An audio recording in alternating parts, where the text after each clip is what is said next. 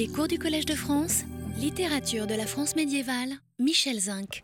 Avant d'aborder de façon qui sera nécessairement bien émouvante euh, l'humiliation du pauvre, du malade, etc., nous avons vu euh, la semaine dernière, nous avons commencé à voir un type d'humiliation euh, particulier, l'humiliation du paysan mais qui est une humiliation ambiguë et qui n'est pas forcément l'humiliation du paysan, mais l'humiliation par le paysan.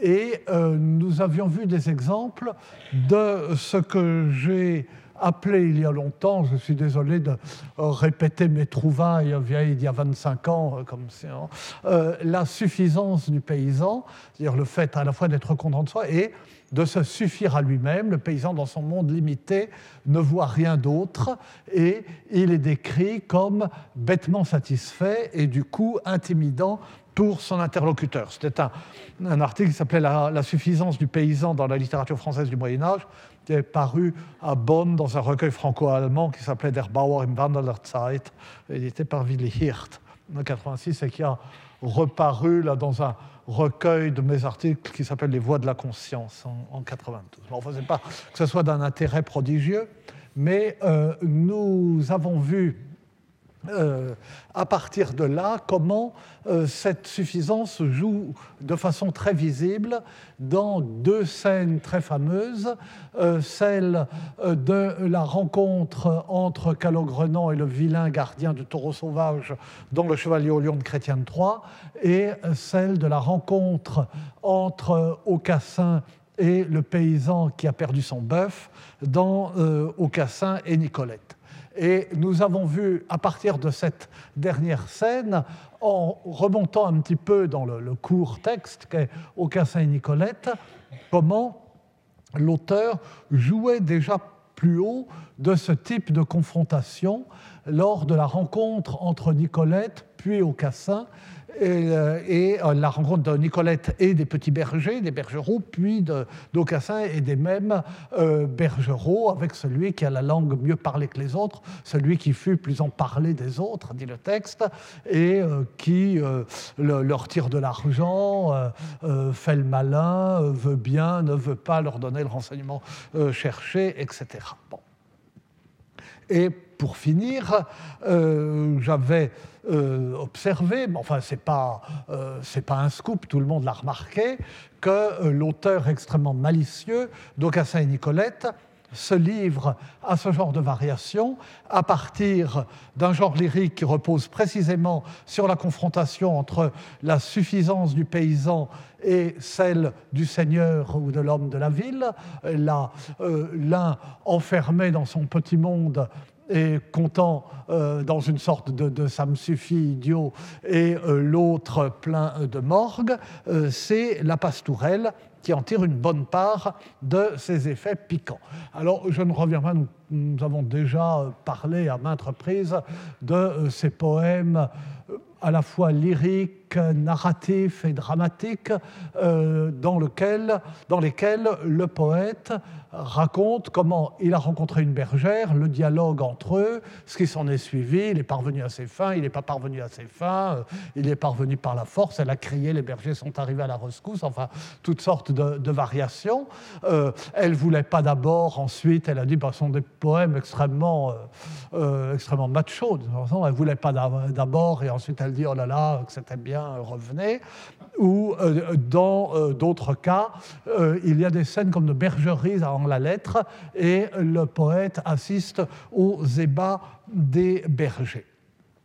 Donc c'est ce genre de poème dont s'inspire l'auteur d'Aucassin Nicolette, non pas qu'il l'ait pastiche, il fait autre chose, mais le lecteur ou l'auditeur de la chante fable doit à ces poèmes présents à l'esprit et euh, le, au Café en tire son piquant. Mais avec ces pastourelles, nous sortons du strict domaine de l'humiliation, plutôt nous sommes face à une humiliation trop partagée pour n'être pas diluée. Dans la pastourelle, ce qui est très frappant, c'est que tout le monde est ridiculisé. Et le chevalier parfois s'adresse à la bergère dans le langage raffiné qu'il utiliserait pour séduire une dame de son milieu. Ça ne marche pas très bien. Et ça ne marche pas très bien, euh, d'une part parce que la bergère ne comprend rien à ce beau langage et que ça l'agace, ça c'est la suffisance de la bergère, mais euh, le résultat est que le chevalier en est pour ses frais et euh, qu'il se retrouve tout bête à faire des phrases euh, pour rien. Il est donc ridiculisé lui-même, d'autant plus que, d'une part, ses intentions, qui n'étaient que trop claires et qui étaient en contradiction avec la délicatesse de son langage, tournent au fiasco, et d'autre part, parce que l'incompréhension butée de la bergère peut être l'effet de sa sottise ou peut être une ruse.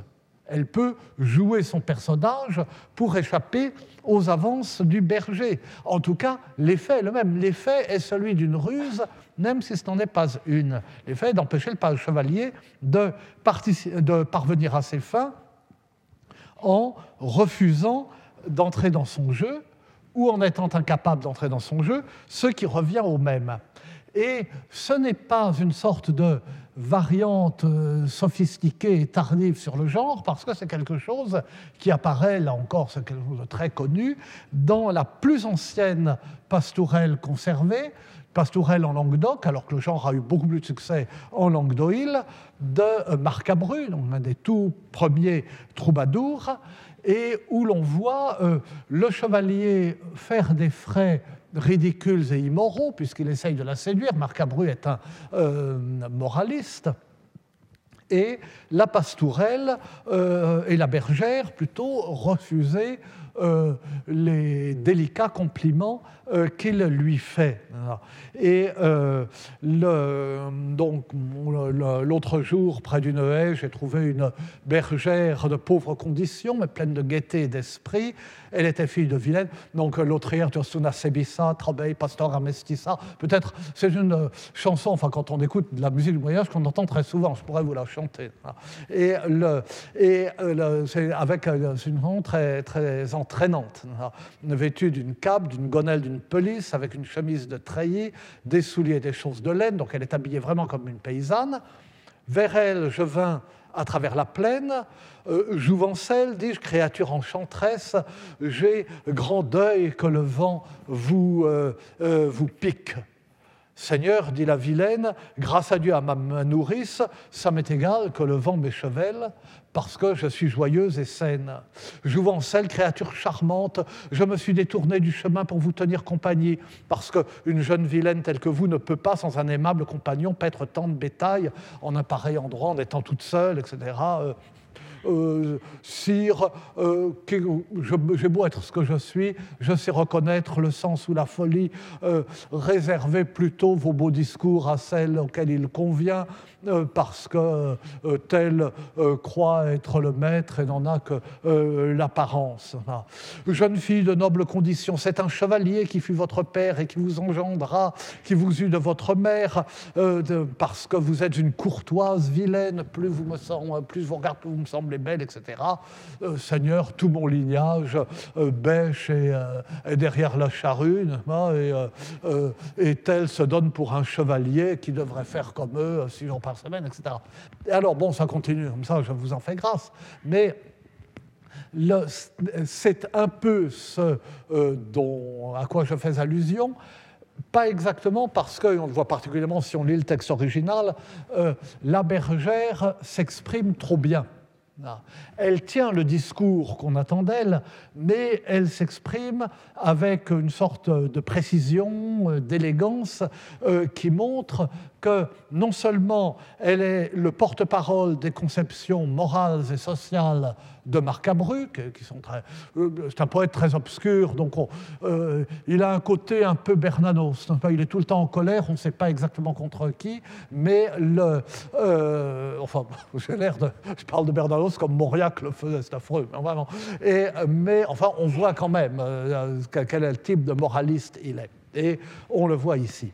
Mais euh, il y a d'autres cas où ce contraste est exploité de façon plus évidente et où le langage même de la, euh, de la bergère est grossier de sorte que dans ces cas-là, tout le monde euh, est ridiculisé. Et c'est le cas, euh, je vous la cite un peu dans une, une porquière, une chanson de porchère. Généralement, ce sont des bergères de moutons, mais d'ailleurs, les, les théoriciens euh, de la poésie en Languedoc, euh, les Laïs d'Amor de Guillaume Molinier, avant les Razans de Trobard de Raymond Vidal de Bessalou, euh, disent oui, alors, une alors ils expliquent ce que c'est qu'une pastourelle, alors on rencontre une bergère, et sur le même modèle, disent-ils, on peut faire une vachère, une porchère, etc., selon le type de animaux gardés. Alors ça, c'est une porchère, et on le voit, ça, mentre per una ribiera salsanava de porta gaia un de porcs cardan, subdamen par una rega d'un garage, etc. J'allais, pendant que j'allais le long d'une rivière tout seul, et euh, en m'en prenant comme ça, euh, tout, tout, joyeux, je vis de loin une joyeuse porchère gardant un troupeau de porcs. Aussitôt, en suivant le bord d'un guéret, j'allais vers elle. Elle était de sa personne sans grâce, sale, sombre et noire comme de la poix. Elle était grosse comme un tonneau. Elle avait les seins si pendants qu'on aurait dit une anglaise. Moi, euh, les, seins si grands, si grands, mais je pense à dire. Elle avait les seins si grands qu'on aurait dit une anglaise. Euh, en la voyant si dégoûtante, les bras m'en tombèrent. Elle demeurait immobile, l'air niais, et moi je lui dis Dame courtoise, belle créature bien apprise, dites-moi si vous êtes pucelle, avec le contraste entre l'élégance du bon. Dites-moi si vous êtes pucelle. Entre-temps, sous sa gonelle, sous sa tunique, elle gratte et frotte énergiquement son gros corps mal fait. Sans le pan de son manteau, on lui aurait vu toute la fente. Elle me répondit d'une voix commune, grossière, avec un beuglement Homme, que viens-tu m'ennuyer? Suis ton chemin de Pardieu. Aimable jeune fille, dis-je, j'ai pour vous, père, faire longue, lourde peine, et je vous prie de vouloir bien me dire ce que je vous demande. Euh, euh, mon euh, Seigneur, puisque ça vous intéresse, ni mari ni fiancé ne me gouverne, jamais je n'ai servi à nul homme de passerelle ni de sel, jamais nul ne m'a suborné. Aujourd'hui, jeune fille, euh, eh bien, voilà, on va faire bon, etc. Euh, bon. Et, euh, alors à ce moment-là, elle lui dit ah ben, non, non, mais ne me faites pas de reproches au sujet du Bouvier, ça compte pas le Bouvier, etc. Et ça continue sur, sur ce ton. Donc voilà. Alors, bon, la, la, la, charge est très lourde sur cette malheureuse porchère, mais le le poète qui essaye en vain, en fait, de la séduire, euh, n'est pas beaucoup mieux traité.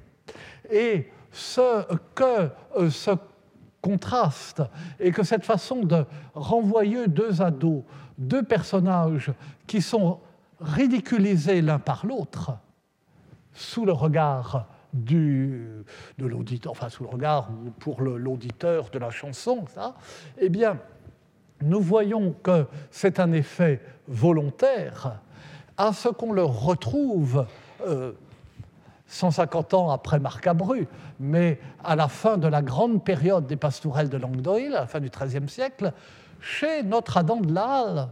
nous avons vu le fou du jeu de la feuillée dans le jeu de Robin et de Marion, vous savez, l'autre pièce de théâtre d'Adam de la Halle, qui est une euh, bergerie et qui est le développement d'une pastourelle sous forme dramatique. Et la, première scène, si on peut dire, la pièce s'ouvre sur la rencontre entre le chevalier Aubert qui chasse à l'oiseau et la bergère euh, Marion.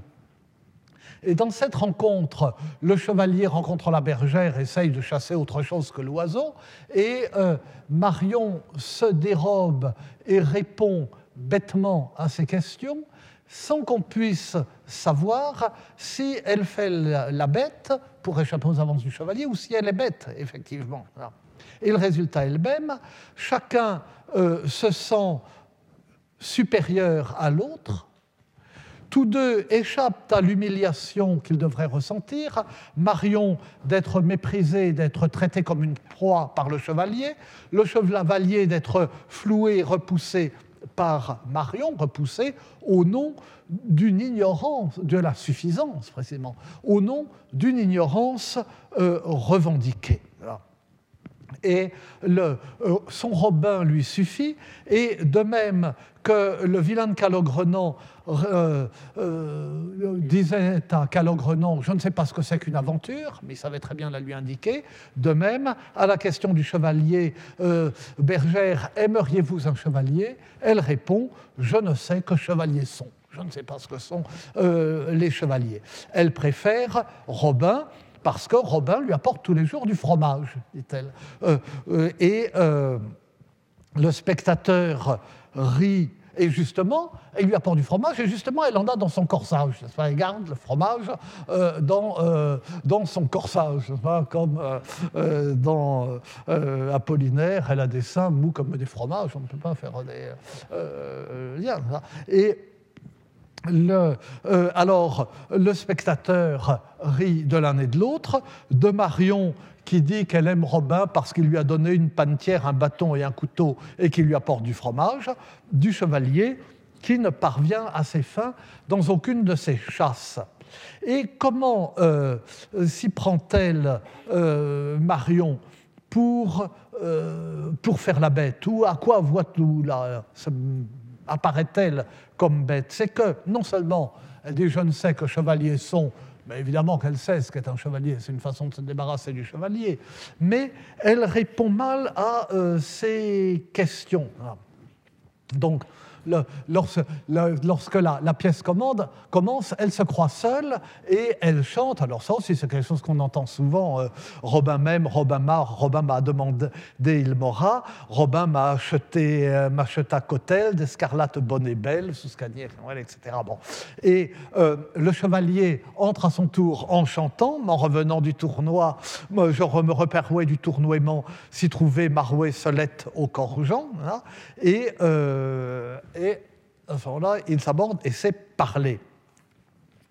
Et, le, euh, et alors, euh, bon, il y a ce dialogue euh, galant, et le chevalier, ensuite, voyant qu'il n'arrive à rien, retourne à sa chasse et dit Belle, dites-moi, veux-tu par ci-devant, vers cette rivière, nulle âne? Est-ce que tu as vu voler par ici, près de ce marais, une canne. Mais une canne se dit, dans un français, âne, A-N-E, qu'on ne confond pas normalement avec l'âne euh, aux grandes oreilles, parce que l'âne avec les grandes oreilles, Asinou, c'est asne avec un S, ce qu'on ne confond pas dans l'ancienne langue. Mais elle confond.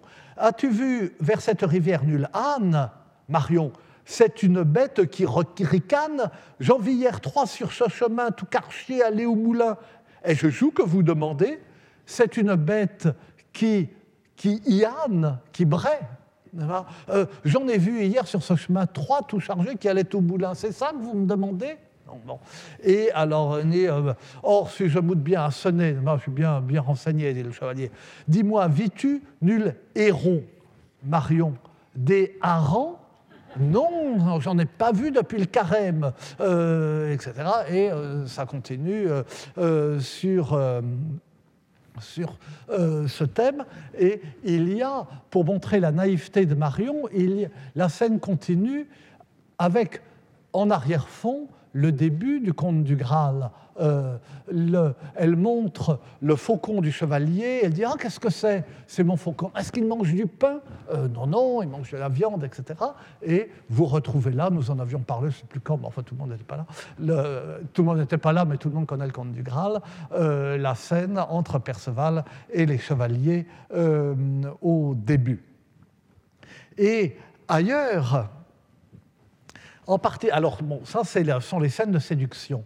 Et ailleurs, en particulier dans les pastourelles qui font intervenir euh, le berger de la bergère qui arrive pour chasser le chevalier, ou les pastourelles qui montrent les ébats et les danses euh, des bergers, euh, la suffisance de ces rustres tout fiers de leurs élégances rustiques, est constamment enfin, je sais pas, si vous restez debout au fond, vous pourrez partir plus facilement, mais il y a de la place, il y a des places devant. Et, et elle est moquée mais il n'empêche que le chevalier doit battre en retraite devant la menace des chiens et des bâtons, ce qui le place dans une position qui n'est pas très glorieuse non plus. Et euh, j'en donne euh, un exemple, enfin, on va terminer avec ces, euh, sottises. Dans Pastourelle de Langdoil, la douceur del temps novel fait changer en revel et à Crestre jouer. Euh, donc la, la douceur du, du renouveau change la tristesse en plaisir, augmente la joie. Et bon, je lis ça, c'était dans mon premier livre, ma traduction elle est vraiment nulle, ça, alors oui, D'ailleurs, je me suis euh, moqué il y a quelques semaines des contresens, j'en avais cité un énorme au vers 5, mais il y en a d'autres, hein, euh, de l'éditrice de Robert le Diable. Mais dans ce petit livre qui était mon tout premier tiré de ma thèse de troisième cycle, il, y en a un euh, je dis, qui est énorme. justement, dans une pastourelle, le chevalier rencontre Touze de ville lointaine. Touze, c'est une jeune fille. Et euh, euh, euh, j'ai traduit une jeune fille originaire d'un village écarté, Touze de ville lointaine. Et ça veut dire une jeune fille éloignée de tout village, elle est toute seule. Ça coule sous le sens, ça tombe sous le sens. C'est une sottise énorme, mais enfin bon le, jeune homme que j'étais. Enfin bon, donc euh, comme quoi je ferais mieux de regarder la poutre qui est dans mon œil avant d'accabler Elisabeth Gosset. Bon.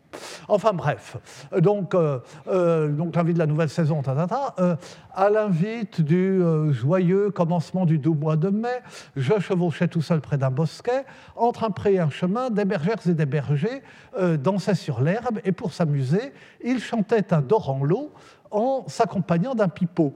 Vous aurez le pic en pot et j'aurai le dor en l'eau. Le dor en l'eau, c'est la, la câlinerie, euh, comme ça. Et le pic en pot, c'est moins bien.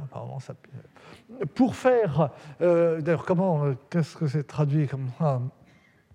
Pour faire le cointerel, haute chacun un verre chapelle, les blanches courouées, et grand covès et les côtes d'un gros burel à diverses rouées, saute chacun les l'huile à souhait, chacune se cointouet, perd son pointe villenelle. Béatrice estoué grêlel, Béatrice plutôt, va chantant un l'eau, vous aurez, etc.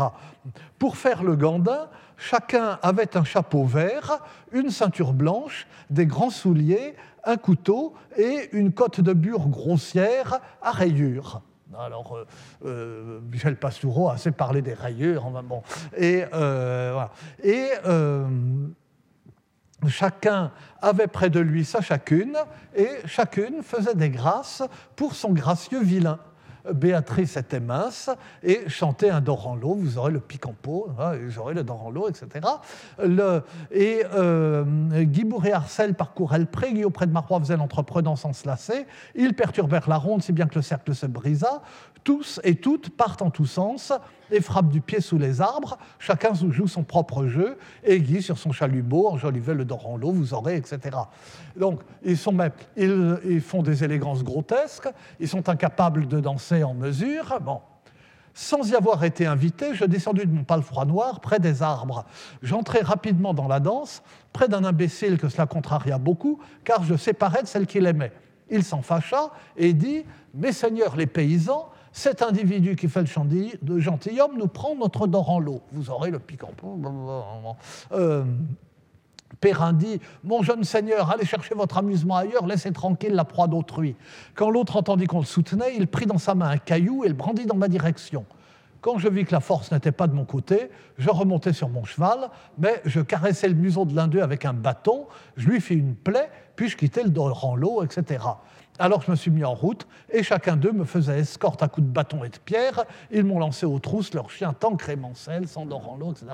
Et alors, bon, alors, la traduction est plate, le poème. Euh, mais euh, on, voit bien le, mépris du séducteur, enfin, ou du, du, noble ou du cavalier, du cavalier, sinon du chevalier, pour ces danses de paysans, ces élégances de paysans, là, et ce mépris qui est particulièrement blessant, hein, parce qu'il euh, est particulièrement blessant euh, d'être regardé de haut quand on essaye de faire des élégances, justement qu'on fait du mieux que l'on peut, et puis, c'est lamentable. Et à ce moment-là, évidemment, la, euh, la distance sociale est beaucoup plus cuisante que lorsqu'on est simplement soi-même. Ils sont endimanchés, c'est terrible d'être endimanchés. Donc ils sont ridiculisés. Mais euh, lui, alors, ils sont ridiculisés aussi parce qu'ils ne supportent pas euh, l'intrus. Ils se sentent menacés, ils se replient sur eux-mêmes. Là encore, ils se referment sur eux-mêmes dès qu'on essaye de, euh, de les aborder. Mais en même temps, euh, on ne peut pas dire que le chevalier s'en tire de façon extrêmement glorieuse, de devoir partir sous les hauts UV, les coups de bâton, les pierres, et, euh, poursuivi par les chiens. Et on se doute, enfin on comprend que les paysans se disent Ah ah, on lui a donné une bonne leçon à ce euh, jeune fa. Non. En ce sens, ce sont des poèmes de l'humiliation où tout le monde est humilié. Et on trouve, là encore, le correspondant de cette scène euh, dans le jeu de Robin et de Marion, pardon, où, euh, plus loin, euh, le chevalier veut emmener Marion de force. L'un des bergers appelle Robin, le protecteur de Marion, puisque c'est son petit ami, à la rescousse. le chevalier frappe Robin. Alors Robin, il a un peu peur, il y va quand même, il reçoit des coups, mais tout de même, comme ils sont nombreux, le chevalier, dès qu'il y a de la résistance, il ne tient pas assez à Marion pour s'en occuper longtemps. Donc il, il s'en va, il laisse Marion, et les euh, bergers célèbrent longuement euh, l'héroïsme pourtant très relatif de euh, Robin et ils se congratulent de façon euh, ridicule et en reprenant euh, leur chansonnette et en mangeant leur fromage parce que c'est leur idée fixe hein, de euh, manger des bonnes choses et en particulier du fromage et dès qu'ils ont un, moment, dès qu'ils sont tranquilles, dès qu'ils sont entre eux, pour eux, le, le, locus amoenus, hein, le, lieu favorable, favorable à l'amour, particulièrement le lieu favorable au fromage. Et d'ailleurs, ou à d'autres choses. D'ailleurs, il y a, je suis désolé, c'est presque une digression et elle est à peine convenable, mais il y a un poème euh, euh, qui s'appelle euh, Des chevaliers, des clercs et des vilains, c'est un court dit, qui dit ceci, il y a qui décrit d'abord brièvement, le Locus Amoenus, un lieu charmant de frais ombrages, un petit ruisseau, de l'herbe tendre, très bien. Bon euh, deux chevaliers. Et l'un dit à l'autre, Ah, quel beau lieu, que ce lieu serait bien pour y manger si on avait un poulet rôti, du pâté, euh, du vin, etc. Ce serait délicieux. Donc la moralité, c'est que les chevaliers ne pensent qu'à manger puis euh, passe de Claire, qui disent Ah, quel lieu ravissant, que ce lieu serait bien pour, euh, bon, euh, si nous avions une jeune fille, des jeunes filles comme ça, comme ça, l'âme mignonne, ah, ce serait délicieux. Et il continue. Et, puis il continue leur chemin. Viennent deux vilains qui reviennent du marché de pelles et de vents chargés. L'un dit à l'autre Ah, quel beau lieu, quel beau lieu pour chier. Ah oui, dit l'autre.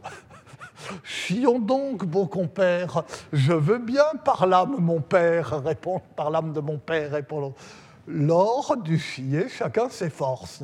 Et alors, euh, c'est d'ailleurs un poème assez caractéristique de la suffisance du paysan, parce qu'eux n'en demandent pas, ne demandent pas beaucoup. Les chevaliers n'ont pas sous la main leur pâté, euh, leur poulet, donc ils ne peuvent pas pique-niquer. Les euh, clercs n'ont pas de demoiselles sous la main, donc, hein, tandis que les vilains ont tout ce qu'il leur faut.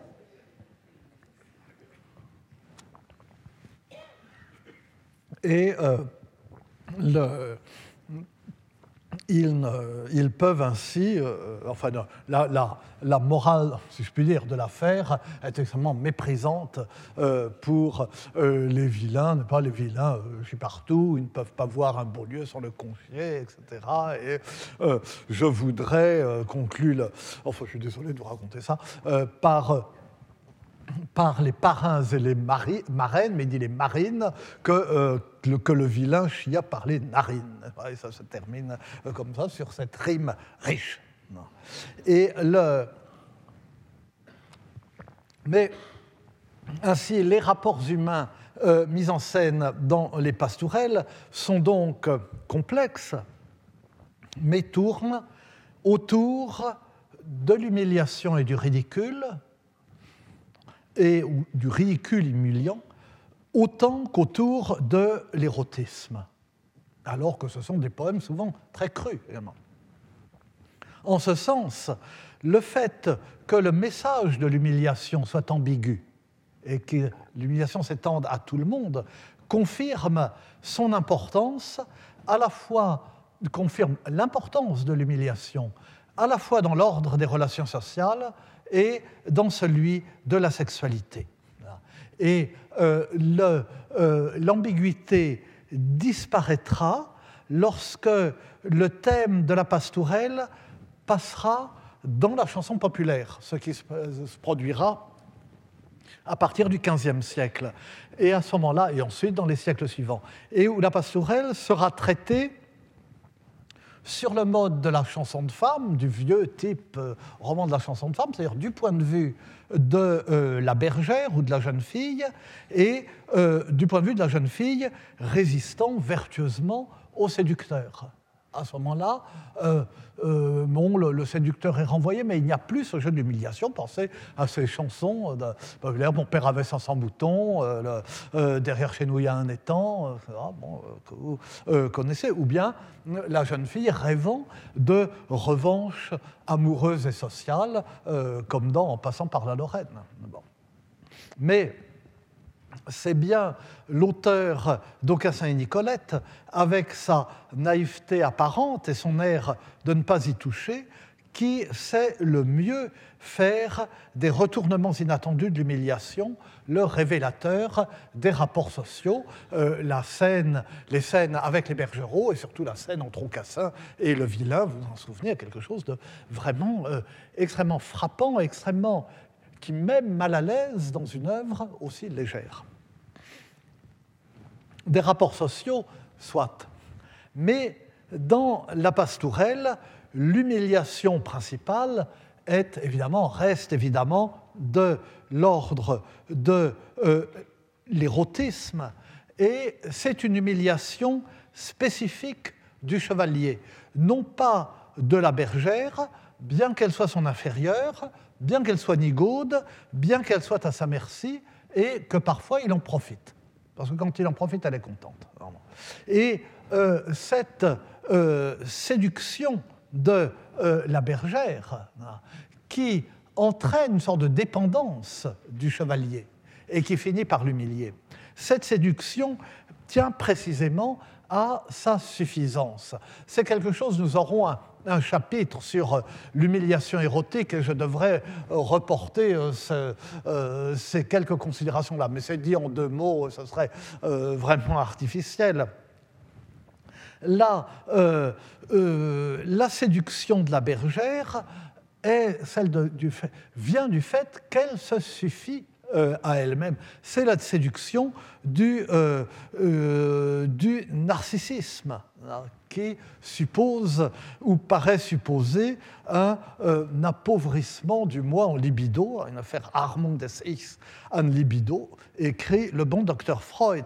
Et la bergère est désirable parce qu'elle paraît ne pas désirer. Et euh, dans l'introduction au, narcissisme, Freud écrit, enfin bêtement, je l'ai noté en avant, je traduis à mesure, donc mal, la séduction de l'enfant repose en grande partie sur son narcissisme, sur son autosuffisance, et sur sa nonchalance. Et de même la séduction de certains animaux qui semblent ne pas se soucier de nous, comme les chats ou les gros animaux, les grands animaux de proie. Eh bien, euh, la euh, bergère des pastourelles, toute jeunette et solitaire dans la campagne sauvage, à la corne d'un bois, euh, elle a bien quelque chose à la fois d'enfantin et de félin. Vous savez que pour René Girard, l'autosuffisance apparente du narcissisme est un leurre qui, euh, dans le cas de la séduction féminine, se confond avec le manège de la coquetterie. Feindre de ne pas voir qu'on euh, intéresse et de ne pas s'intéresser. Exploitant les ressorts du désir mimétique, la coquette affecte d'être elle-même l'objet exclusif de son propre désir et incite de cette façon les autres à la désirer. Et cette analyse peut s'appliquer en effet aux pastourelles, mais elle peut s'appliquer aussi à tous les vilains que nous avons rencontrés jusqu'ici. Tous se font une force de leur faiblesse, tous se font une supériorité de leur infériorité en prétendant euh, n'avoir euh, besoin de personne. D'ailleurs, je n'ai besoin de personne sur ma Harley Davidson, c'est le type de cette coquetterie et de ce narcissisme. la fille sur la moto, qui, euh, est l'objet exclusif de son propre désir. Donc, ces vilains, eux aussi, n'ont besoin de personne et renforcent par là même, chez leur interlocuteur, le sentiment d'être dans une situation inverse le euh, gardien des taureaux ne demande rien à personne, mais Calogrenant voudrait savoir où il pourra trouver une, euh, aventure. Euh, le, le, vilain d'Aucassin cherche son bœuf, mais il compte pas du tout sur Aucassin pour lui trouver son bœuf, tandis qu'Aucassin compte sur lui pour retrouver Nicolette. Les bergeraux ne demandent rien à Nicolette, mais Nicolette leur demande de transmettre le message à Aucassin. Ils ne demandent rien à Aucassin, mais Aucassin leur demande, etc. Bon. Et euh, la bergère, bon, si, euh, euh, si le chevalier insiste vraiment, elle veut bien, mais enfin, ce n'est pas elle qui va chercher le chevalier non plus. Et comme le regard posé sur les vilains par les textes littéraires est bien entendu le regard des classes supérieures qui produisent ces textes, qui les consomment, on peut en conclure qu'au-delà de l'affectation de mépris, ces classes éprouvaient obscurément, face aux paysans, ce sentiment de malaise et presque de timidité que fait naître chez chacun l'indifférence de l'autre. Et alors, c'est ce que, là, je reprends mes, mes vieux rogatons, c'est ce que euh, je disais en substance dans ce euh, vieil article euh, de 1992. Et je disais déjà un peu la même chose, alors il y a plus longtemps encore, dans l'optive de 1972 sur la pastourelle, où ma, mon idée, j'étais tout aussi, comme un, paysan de pastourelle, parce que j'avais eu une idée, et, euh, euh, cette idée, c'était que euh, dans ces pastourelles, la bergère incarne et cristallise l'érotisme diffus dans la nature printanière, cette érotisme diffus dans la nature printanière qui fournit l'incipit de toutes ces chansons euh, à cette époque, et euh, elle est l'idée qu'elle est un objet du désir si proche de la nature que la seule relation possible avec elle est une relation sexuelle, puisque les langages sont trop différents, etc. Vous voyez, ah, ah, ah, bon, on était très content de moi. Bon.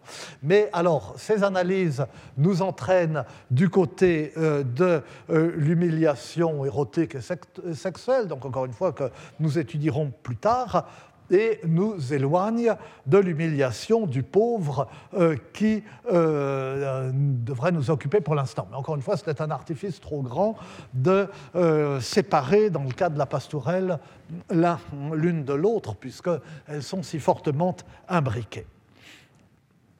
Donc je reviens à mon sujet du moment, à l'humiliation du pauvre.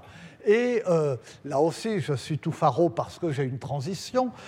C'est celle d'un paysan suffisant qui est au fond un pauvre, qui ne le sait pas et qui se retrouvera vraiment pauvre, c'est Courtois d'Arras, qui finit par être euh, humilié comme pauvre et qui nous fournit ainsi, bien que ce ne soit pas une œuvre impressionnante de subtilité, d'ailleurs je ne vais pas m'attarder dessus, une transition euh, du pauvre imperméable à l'humiliation au pauvre humilié.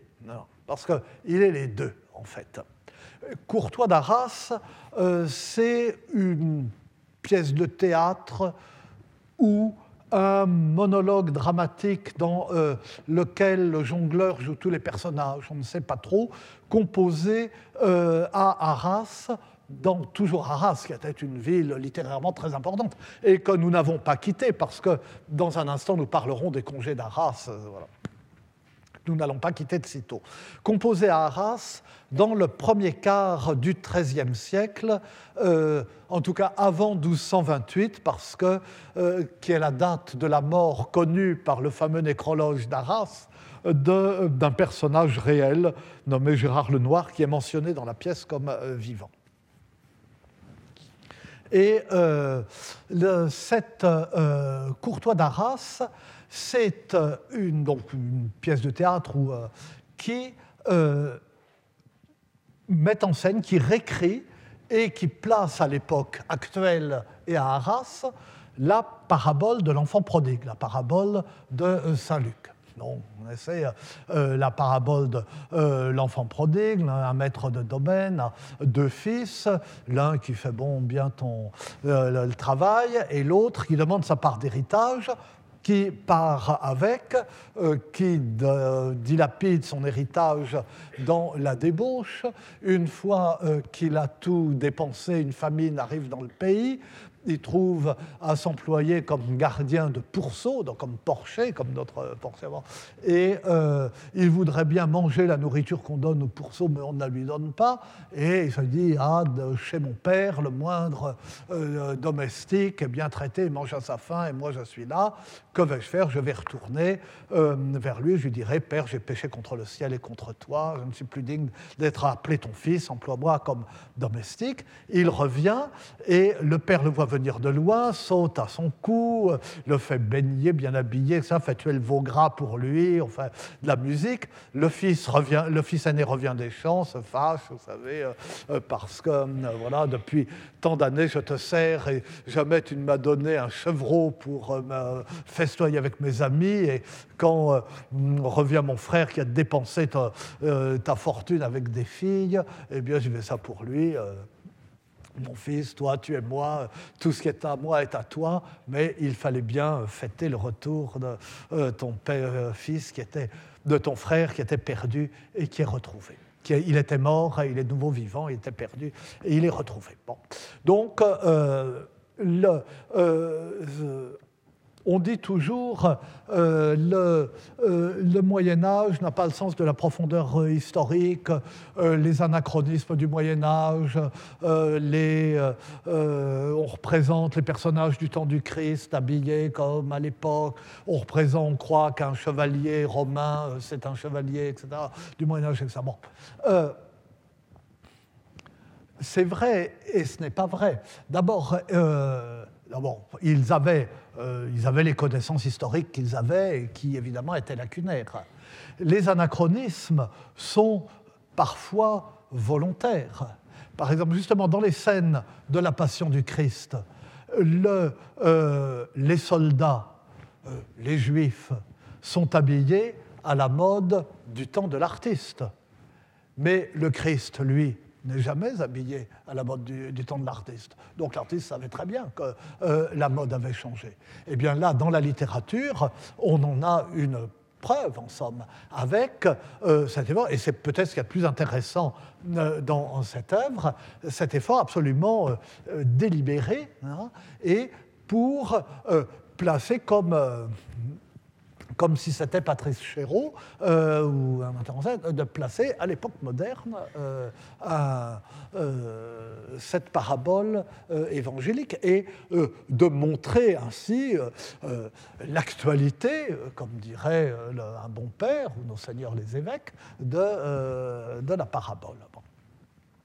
Alors la pièce présente des parentés avec le jeu de Saint-Nicolas de Jean Baudel dont nous parlerons très longuement à propos des, euh, des congés, qui est un très très grand poète, en particulier le, euh, le cri euh, du vin, on crie devant l'auberge, on crie, on, avait, on essaye d'attirer le chaland en vantant la qualité du vin, la scène de taverne, la scène entre l'aubergiste, le patron de l'auberge et son garçon, le rôle ou les allusions au jeu de dés, etc., l'argent qu'on perd au jeu de dés, etc., mais sont des choses fréquentes à l'époque. Pas vraiment euh, euh, m'en tirer une attribution. Évidemment, ce qui a le plus intéressé l'auteur de Courtois d'Arras est là, le membre de phrase de l'Évangile qu'il développe le plus volontiers, le plus abondamment, c'est celui qui fait allusion euh, aux, prostituées. Alors ça, ça constitue le, le, cœur de, de, la pièce. Mais bon, on voit, donc, et c'est effectivement le sujet de l'Évangile, ce jeune paysan euh, qui se croit très fort, euh, qui part avec l'argent, qui se croit riche, qui fait le malin, qui n'est pas malin et euh, qui rentre en lui-même. Et on voit effectivement, bon, c'est une vieille édition d'Edmond Farral, euh, qui était professeur ici et même administrateur du collège, une, édition de 1911, puis une édition, une traduction de Jean Dufournay chez Garnier Flammarion, mais la pièce ne vaut pas la peine que je vous en cite de longs passages. Déjà, j'ai trop tendance à m'attarder, à digresser, à vous raconter des bêtises, mais vous me croyez sur parole lorsque euh, je vous dis que d'abord que euh, Courtois euh, accumule toutes les humiliations. D'abord l'humiliation du Benet qui faisait le pharaon, qui se croyait malin et qui se laisse duper. Euh, son père lui donne la part d'argent qui lui revient et lui dit fais attention, c'est beaucoup d'argent. Oh, oh, mais moi je sais comment faire marcher l'argent, euh, euh, je, vais, je vais en gagner plus, ça va me durer longtemps, ça me voilà riche. voilà. Et évidemment, une fois qu'il arrive à l'auberge, il ne peut pas s'empêcher de se vanter de l'argent qu'il a. Donc il, il, il écrase de sa fortune ceux qui l'entourent et c'est lui naturellement qui est écrasé euh, et euh, qui est dupé. Euh, l'aubergiste, les entraîneuses se mettent d'accord immédiatement, sans que, ça c'est tout de même l'habileté de la pièce, sans qu'on on les voit se mettre d'accord, mais c'est fait tel, enfin, on les verra plus tard, mais on le comprend parfaitement. L'humiliation de l'amoureux moqué, là on voit la pose avantageuse de Courtois, euh, ses propos assurés, euh, les protestations d'amour de l'une des filles pourraient, euh, pendant que l'autre, je sais plus que Manchevert, oui, donc, tire Courtois à part et dit oh, Oui, elle est très pincée, je n'ai jamais vu aussi amoureux, vous avez une séduction, etc. Et alors, Courtois est ravi, puis ensuite, on les voit toutes les deux parler de Courtois quand il n'entend pas, et c'est donc la situation la plus humiliante qu'il puisse y avoir pour, euh, un homme. Euh, et finalement dupé. Euh, les deux, oui, euh, Courtois fait le malin en disant oui, j'ai de l'argent, oui, je vais jouer, je ne résiste pas au jeu, je, joue euh, gros jeu toujours. Et, et donc, et alors les filles lui disent oui, oui, mais il faut vous défendre contre vous-même confiez-nous votre argent, comme ça. Alors, il leur confie, euh, il leur confie son argent. Et c'est par pure vanité qu'il se trouve dépossédé. Et puis l'humiliation du riche ou de celui qui se croit riche, devenu pauvre par sa faute, par son péché, par sa folie, et qui découvre euh, et qui révèle en même temps au spectateur l'hypocrisie la dureté et la cupidité du monde à travers les humiliations qui lui sont infligées, humiliations d'autant plus amères euh, qu'elles font apparaître pour ce qu'elles sont les flatteries dont il faisait l'objet quand il était riche. Et puis euh, l'humiliation, enfin, du valet de ferme maltraité euh, qu'il est devenu. Je disais en commençant enfin, l'examen, puis après nous sommes passés euh, aux situations type pastourelle, en commençant l'examen de l'humiliation du pauvre, je disais l'humiliation du pauvre est quelque chose de tellement naturel que la littérature n'en parle guère, et que pour qu'elle en parle, il faut que ce soit l'humiliation de quelqu'un qui est devenu pauvre, qu'il y ait un changement d'état. Et on le voit même euh, dans euh, Courtois d'Arras. Ça ne vaudrait pas la peine de montrer simplement l'humiliation du, euh, valet de ferme maltraité. Mais le valet de ferme, qui a été autre chose que valet de ferme, qui a été le fils de la maison, et puis qui s'est cru très riche, alors là, ça vaut la peine. Et enfin, l'humiliation du pécheur repentant, et c'est cette dernière humiliation, la bienheureuse humiliation, aussitôt effacée par le pardon du Père, et c'est cette humiliation seule que euh, l'évangile de Luc met en scène. Le reste, euh, l'évangile le raconte. On dit voilà, il est allé, puis voilà, puis il aurait bien voulu qu'on lui donne à manger, mais euh, les, euh, les, déboires de l'enfant du fils prodigue sont racontés très brièvement et comme de loin. Ah, il est dans un autre pays, mais la parabole reste auprès du Père, en quelque sorte. Et, et jusqu'à ce qu'il revienne. mais l'auteur médiéval a vu qu'il y avait en germe dans les épisodes qui précèdent le retour du fils humilié, si je puis dire, qu'il y avait en germe toutes les humiliations, une sorte d'agrégat euh, de toutes les humiliations possibles, et il raconte toute l'histoire sous le signe de l'humiliation. Et il lui suffit pour cela de développer les épisodes de la parabole et de peindre le euh, fils prodigue aux prises avec le tavernier, avec euh, les filles avec qui il dépense son bien, puis avec le maître qu'il emploie et qui est là, mis en scène dans toute sa dureté, dans toute son arrogance, après l'avoir montré sûr de lui, insolent et arrogant lui-même, au moment de son départ de chez son père.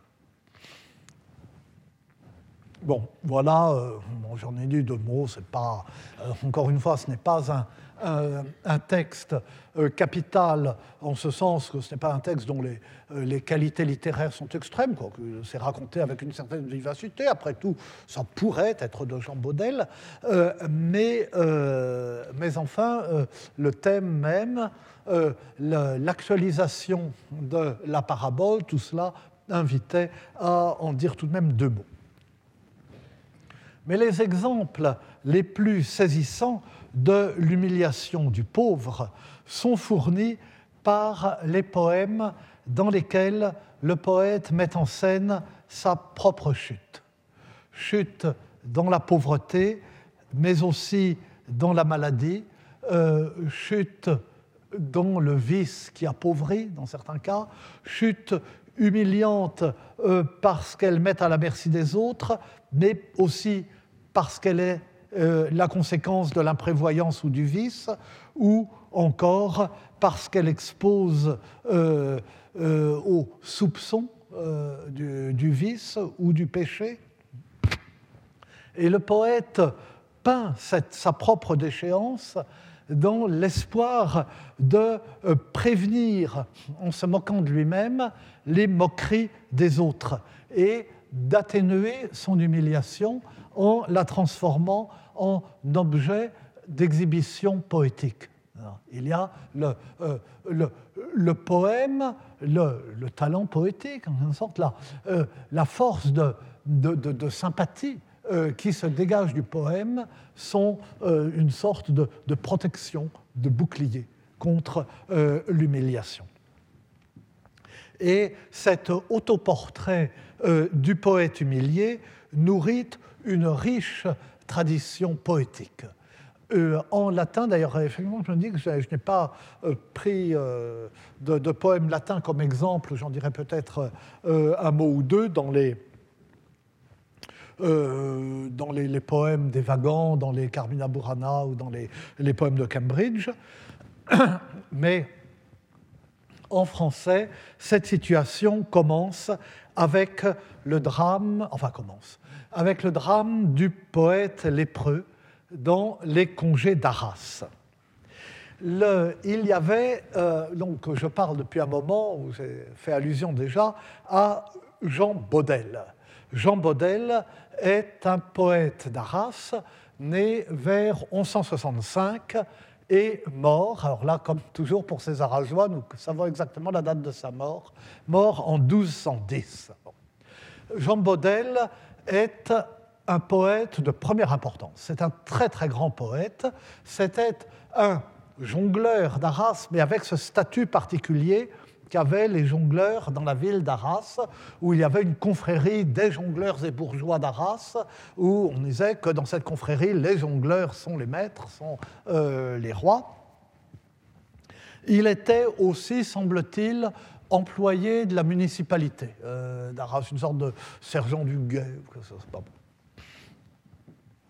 Et il a laissé une œuvre variée.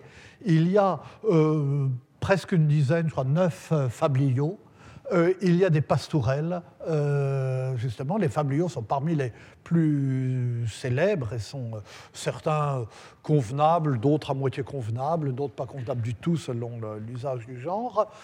des pastourelles, une chanson de geste extrêmement intéressante parce que, bien qu'elle ne soit pas si.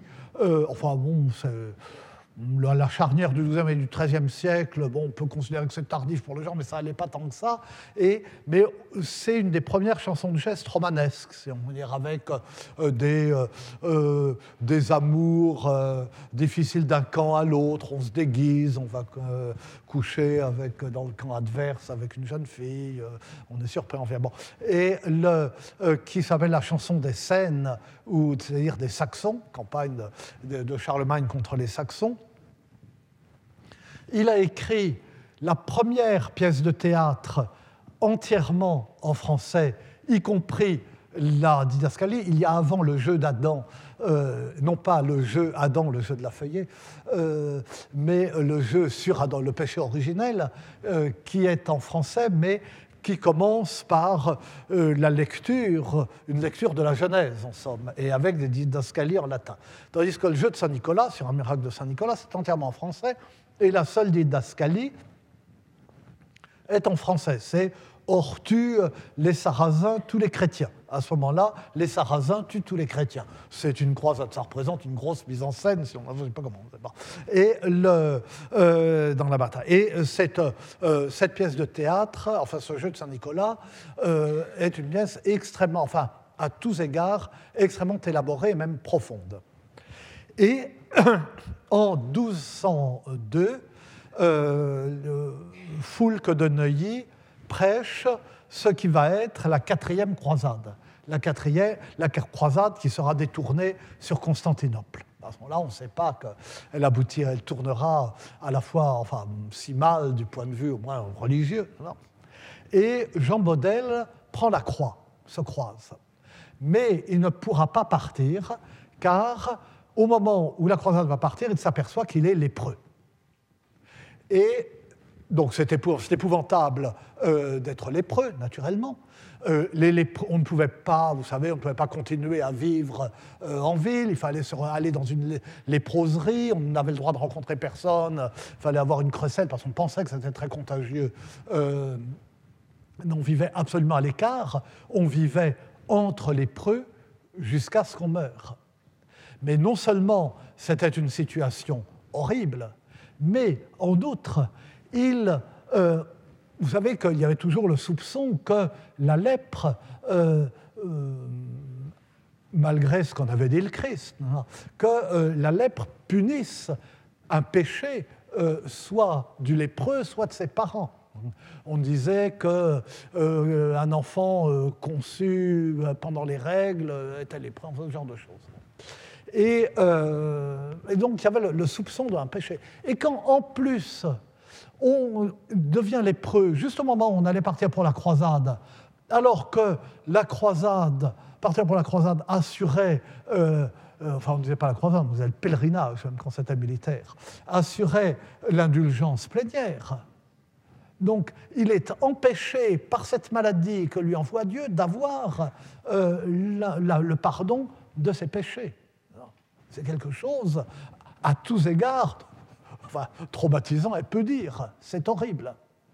Et à ce moment-là, il écrit euh, un poème d'environ 500 vers, Les congés, il écrit ses congés, poème dans lequel il prend congé l'un après l'autre de tous ses amis d'Arras, et en même temps, et à l'occasion de cette prise de congé, il médite sur son mal, sur cette épreuve, et il essaye de se persuader que ce n'est pas une malédiction, mais une grâce, hein, euh, et que euh, cette épreuve qui lui est envoyée, eh bien, s'il sait l'accepter, euh, elle peut lui assurer le salut. Et, puis, un autre poète 70 euh, ans plus tard, est devenu lépreux, Baudefastoul. Il écrira lui aussi euh, ses congés. Et c'est de ces poèmes qui sont par excellence les poèmes de, des poèmes de l'humiliation et qui se revendiquent, peut-on dire, comme tels, que euh, nous parlerons la semaine prochaine. Je vous remercie. Retrouvez tous les contenus du Collège de France sur www.colège-2-france.fr.